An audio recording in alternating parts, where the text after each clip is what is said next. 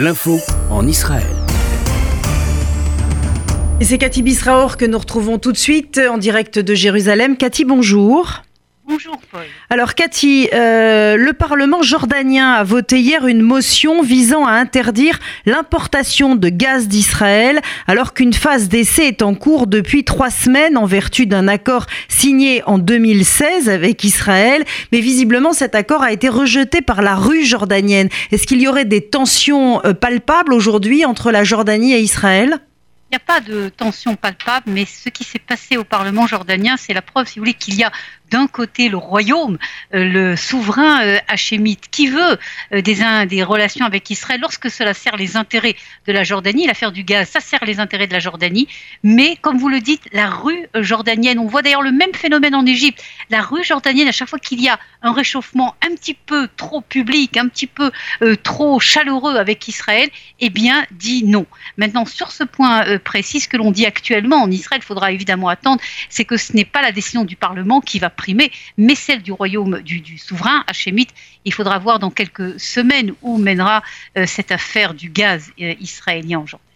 L'armée israélienne a annoncé hier mettre en place une infrastructure souterraine le long de la frontière avec le Liban pour contrer la menace d'incursion du Hezbollah à partir des tunnels. Alors, ça n'est pas la première fois qu'Israël essaie de trouver des solutions pour lutter contre ces tunnels euh, du Hezbollah, mais là, les, choses semblent devenir euh, particulièrement euh, sérieuses. On sait en plus que le Liban connaît une période de troubles particuliers avec là encore la rue libanaise qui ne cesse de manifester contre euh, le régime en place, un régime qui se trouve toujours sans gouvernement.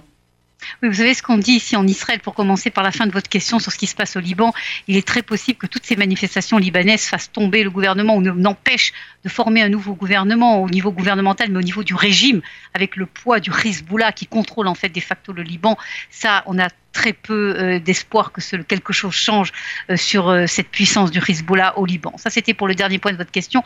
Sur le premier point, d'abord, ce n'est pas nouveau que Israël lutte. Israël a eu des informations très précises qu'il y avait des tentatives et même certains tunnels qui avaient été commencés à être creusés du Liban en direction d'Israël par le Hezbollah, évidemment. Et il y a eu, pour d'ailleurs, cela est visible à vue d'œil pour toutes les personnes qui vont sur la frontière israélo-libanaise, des travaux géants, des infrastructures d'une logistique euh, du jamais vu sur toute la euh, frontière justement pour empêcher euh, la construction de ces tunnels.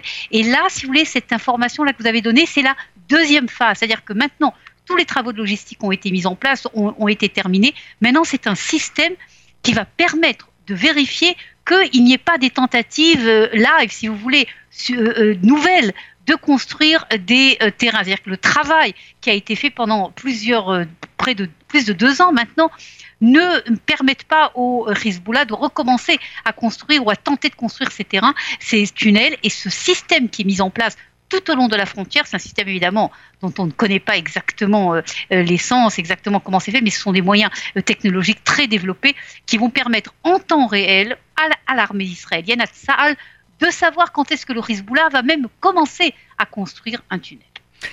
Euh, le 23 janvier euh, prochain, des chefs d'État sont attendus euh, en Israël, dont le président français Macron, dont le président russe Vladimir Poutine, pour les 75 ans de la libération d'Auschwitz. C'est un, moment qui est un moment fort pour le pays, mais également pour son premier ministre, pour Benjamin Netanyahou, qui, on le sait, est en pleine campagne.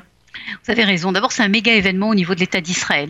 Pour l'instant les élections de côté. C'est un méga événement pour l'État d'Israël le nombre de dirigeants qui arrivent. Vous l'avez dit, le président français, le président Poutine. Il y a également dans ce méga événement euh, certaines choses dont on suit de très près, notamment l'affaire de cette jeune israélienne qui, a été condamnée à 7 ans de prison. Et il y a des rumeurs insistantes comme quoi Vladimir Poutine va l'amener dans son avion. On verra bien si c'est exact ou non.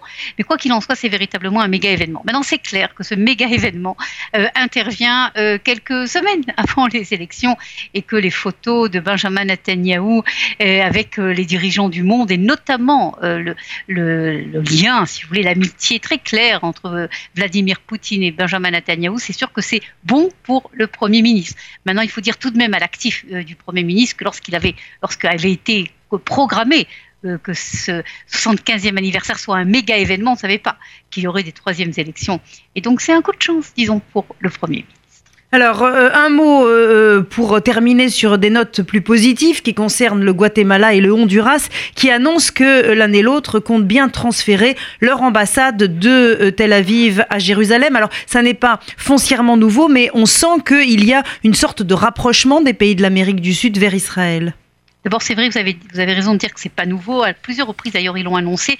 Cela ne s'est pas passé pour des raisons techniques, non pas pour des raisons politiques. En tout cas, c'est ce que disent les dirigeants de, ce, de ces deux pays. Ce que l'on dit en Israël, c'est que euh, maintenant, il s'agit de quelque chose de sérieux. Véritablement, il va y avoir un transfert euh, d'ambassade. Il y a un réchauffement euh, des relations avec Israël, non seulement avec l'Amérique latine, l'Amérique du Sud, mais également avec l'Afrique, également avec l'Asie. Je crois que quoi qu'on puisse dire, si vous voulez, sur le régime de Benjamin Netanyahou, sur auquel tout le monde s'entend, compris d'ailleurs l'opposition à Benjamin Netanyahu, c'est qu'au niveau, si vous voulez, euh, du rayonnement diplomatique d'Israël, ces dix dernières années sont véritablement un succès euh, presque dans le monde entier.